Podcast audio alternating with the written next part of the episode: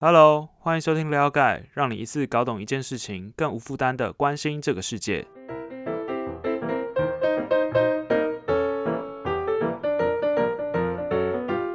最近看新闻都觉得说世界还蛮动荡的了，台湾算是比较例外一点，因为毕竟除了台湾之外，就是国外的疫情都还正在延烧当中，前景还蛮不明的，所以呃。看起来大家都还蛮紧绷的，比如说像欧洲那边啊，封城的封城，然后暴动的暴动，然后甚至比如说中亚或者是中东那边战争的战争。不过呢，是时候该来点好消息的啦，就是关于疫苗，就是有好消息，就是最近应该会听到许多新闻，呃，看到许多新闻说。就是比如说什么什么疫苗，它的有效性高达几个 percent 啊，保护力多高多高，那听起来是蛮厉害的哦。不过大家比较有印象的，应该就是那个辉瑞药厂跟 Moderna 的疫苗。那第三，他们的第三期临床试验有效性其实都高达了百分之九十五，一般听到的是这样子。在看新闻的时候，常常会看到说辉瑞跟 BioNTech 会绑在一起出现，就是还蛮好奇的是为什么？就是其实他们是共同合作的关系啊。辉瑞它是在疫苗当中呢是负责量产、配送、行销跟公关的，那 BioNTech 它是负责研发，所以各司其职的感觉，这就是为什么他们会一起出现。那像我们其他看到的内容。比如说有效性啊、实验啊，然后什么第三期的消息啊，这些其实都直接灌爆了我们的，比如说脸书啊，还还有 Line，还有呃新闻节目，这其实都还蛮混乱的。那不知道你会不会在看到这些资讯的时候就很好奇，说，哎，那这个什么第三期试验啊是怎么做的啊？这个有效性又是什么意思啊？是怎么算出来的？那又代表什么呢？我是蛮好奇的啦，所以我们就有做了。呃，这个研究，那并把它设计成二十张的图文，你可以在底下的链接看到完整的产品。那我们就先稍微来解释一下这一切是什么意思，不然一般都只知道说，哎，好消息，那好像只知道好消息是挺逊的，不知道后面背后的原因。那首先呢，我们就先来看第一个问题，第一个问题就是第三期临床试验是什么意思呢？这个其实，在我们 podcast 第零集的时候就有提过了。那一集是在讲说，哎，一般一般的疫苗开发，它的流程大概是怎么样？那会花多少时间？那简单来说，我这边就再带一下，就是疫苗开发它大概可以分成三个阶段，就是前期研究、非临床，再来是临床。那这次试验呢，其实就是临床的部分。那更详细的内容可以回去听那一期啊。再来第二个问题会是说，这个实验。这个试验是怎么做的？其实主要就是要测这个疫苗它有没有用呢？就是要先找到一群没有受感染的人，那基本上就是让他们一半一半的人是注射疫苗，然后另外一半是注射这个安慰剂。那简单讲一下安慰剂，安慰剂基本上就是没有疫苗的效果，这样最后就可以很明显的区分说，呃，打过疫苗的人跟没打疫苗的人，它的效果差多少。不过这边还蛮有趣的地方，就是为了要很真实的呈现这个结果，所以连当下注射的这个护理师跟这个受试者都不知道自己打的是疫苗还是安慰剂。所以当这些打完的人、打完的受试者呢，回归正常的生活，那后续就会定期的去追踪他的状况。这就是基本的试验方法。那完整的疫苗，它会需要注射到两剂。好，再来，再来，我们就会蛮好奇说，哎，这个百分之九十五的有效性，这个百分之九十五是怎么算出来的？其实我们刚好提过说，后续的人他会回到，就是打完的人他会回到这个正常生活嘛。由于现在疫情很严重啊，所以还是很不幸的，一定会有人感染嘛。所以当这个病例。累积到一定的数字之后呢，就会研究这些人，就是研究这些感染的人，看有多少是打疫苗的，有多少是打安慰剂的。那这个算法呢，其实呃，我们用图像表示可能会更清楚一点。你可以去参考下面连接的图文第三页。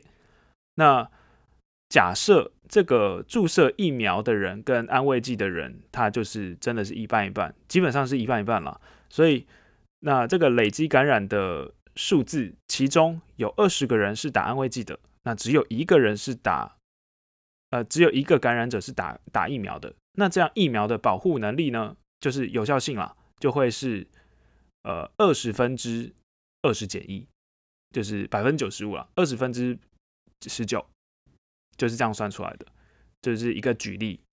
不过有效性百分之九十五的这个数字呢，其实是在很理想的状况下计算出来的。那我解释一下这个理想状况是什么意思。比如说，呃，病人他都是没有受到感染的，确实没有受到感染的。然后医护人员都是经过专业训练的。那储存疫苗的环境都是符合要求的。这这个要求。呃，我等下会解释，就是要求其实还蛮严苛的。再来是，呃，它的疫苗都是有完整注射过两剂的，就不会说只注射一剂或怎样。不过呢，真的发展下去给各国去打的话，可能就没有办法所有状况都符合这种理想的条件了。比如说，你没有办法确认说，哎，这个人他到底是不是真的没有感染过？那真的感染跟没有感染的人打了，它的效果可能就不一样吗？再来是医护人员，并不是每个地区都受过专业的训练，那甚至你疫苗疫苗的储存的保存的状况也不会到那么好。再来是有些人可能打完一剂就没有再续打第二剂，那这样的效果可能也也会不一样。所以呢，真实的数字可能就是和九十五 percent 会不太不太一样了。简单来说是这样子，所以既然说这个九十五 percent 只是一个理想条件下的数字，那为什么会大家那么开心呢？主要主要其实是因为这个有效性百分之九十五 percent 是超出预期的结果。因为一开始业界其实预期说第一期的疫苗，嗯，它的有效性可以到百分之七十，应该就不错了。因为一般的这种。普通的这种流感的疫苗有效性大概就是四十 percent 到六十 percent 而已，所以这次竟然竟然还还到百分之九十五，其实是超出非常非常多的。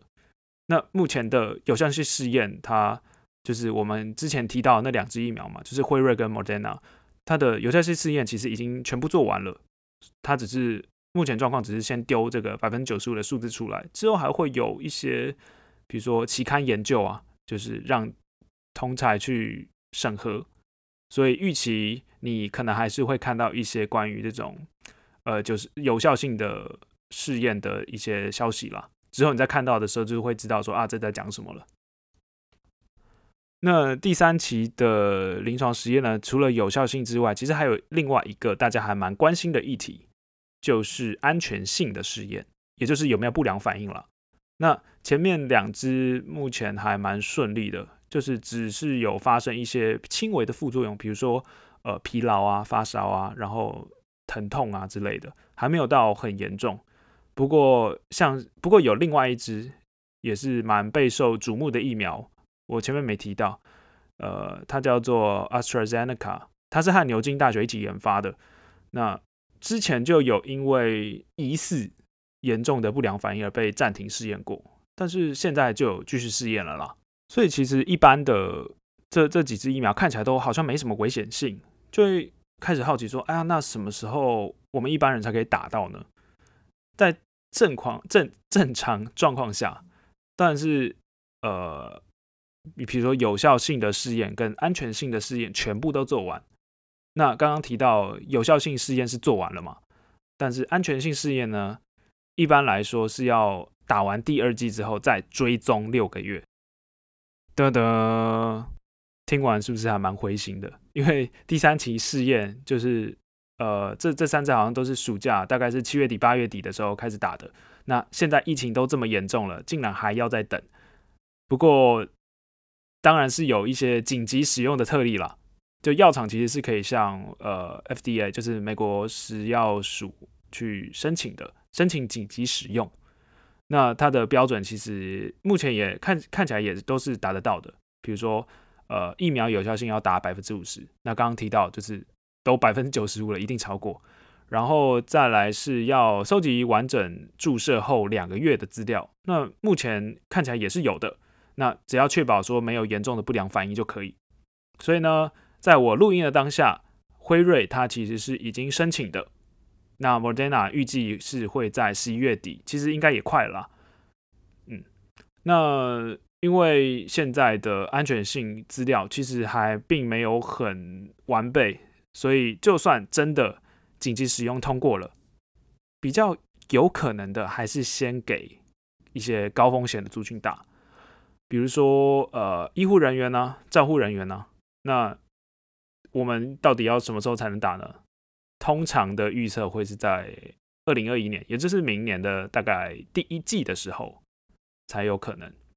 所以现在看起来就是时间上面的问题啊，就是疫苗哦看起来有效，然后看起来也蛮安全的，那等时间到了就可以打，看起来是这样。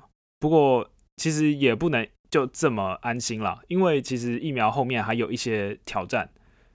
第一个挑战其实就是量产了，因为辉瑞预计在二零二零年的时候，呃，就是到年底啦，它可以生产大概是五千万剂吧。不过在大量订单之下，其实这样是供不应求的。更麻烦的是，呃，如果你要快速制造，又制造大量，然后又要去确保品质，这通常是很难两全的事情。所以量产这一关，就是我们还需要再看一下它的状况。那第二个挑战会是它要怎么配送？你可以先想想说，这个疫苗它要怎么从工厂去运出来？在还没研究之前，我可能会想说啊啊，不就运出来？那但是其实没有那么简单了，因为以我们就拿辉瑞来讲好了，辉瑞的疫苗呢，它其实对温度还蛮敏感的，它需要维持在摄氏负七十度的环境下。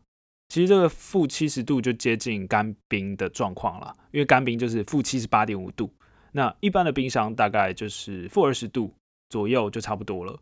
因此呢，在飞机上啊、货车上，或者是医院，甚至是呃施打的单位，它其实都需要购买新的冷冻设备，这样才可以去维持说，哎，疫苗是保有在呃良好的良好的状况下的。这其实就是很大的工程了，因为这就是整个冷链的设计嘛。那我们看看其他支，比如说 Moderna，Moderna 疫苗它可以储存在负二十度 C，相对没有，相对不需要那么冷。那牛津跟 AstraZeneca 的疫苗，据说是在冷藏环境就可以了。所以这两支在冷链上面的要求就比较没有那么严苛。所以这大概就是主要两个问题了。不过呢，就算这种量产和配送的挑战都解决了。但还有一个问题是，大家其实呃目前还不确定的，那就是接种疫苗看起来是的确是可以减少这种感染的风险了，但是还不确定的是说能不能防止这种病患去传染给其他人，以及这种有效性停留的时间如果太短，其实就就就没有什么意义了嘛。所以以目前的资讯来看，就是 BioNTech 的 CEO 说法是，目前研究大概推断是。有效性可以维持一年，就是这一年之内，你身体是有保护力的。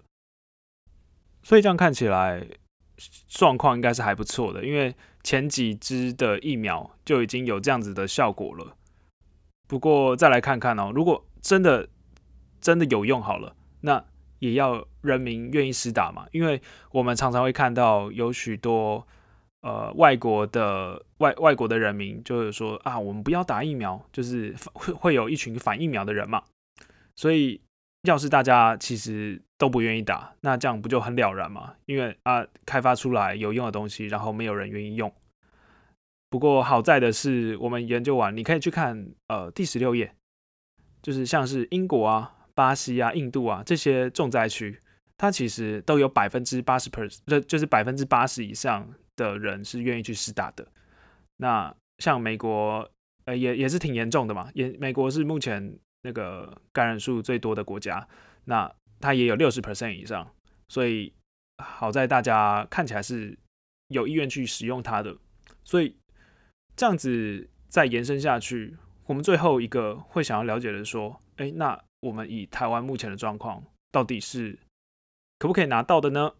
那我们就先从。现在订单跟这种生产辉瑞的生产生产量来看，呃，我看一下哦，比如说以辉瑞的状况来说，在二零二一年的时候，它预计是可以生产出十三点五亿剂的疫苗。那但是其他国家其实已经提前预定了。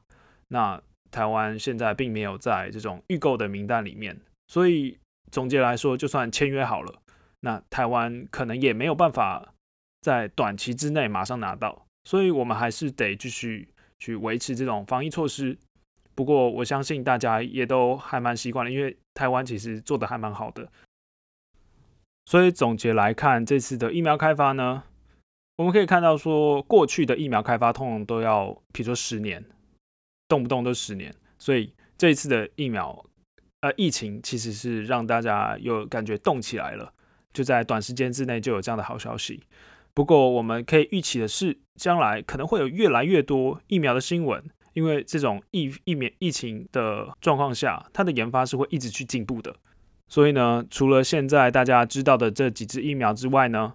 之后种类可能还会更多，比如说，呃，可以只要打一剂的疫苗啊，或者是可以放在比较温暖的地方，或者是常温的地方的疫苗啊，或者是对，呃，比如说老年人更有效的疫苗。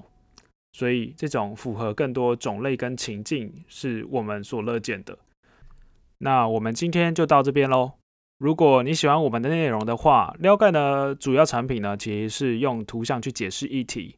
那每个月两百一十九块。你可以在每周收到最新的两期图文。那如果你是新朋友的话，也可以点击链接去输入 email，就可以免费多试阅一期。当然，要享用完整的体验的话，欢迎直接成为付费会员喽。那可以解锁网站上所有的题目，给自己一个理解世界的入口。那我们就这样啦，拜拜。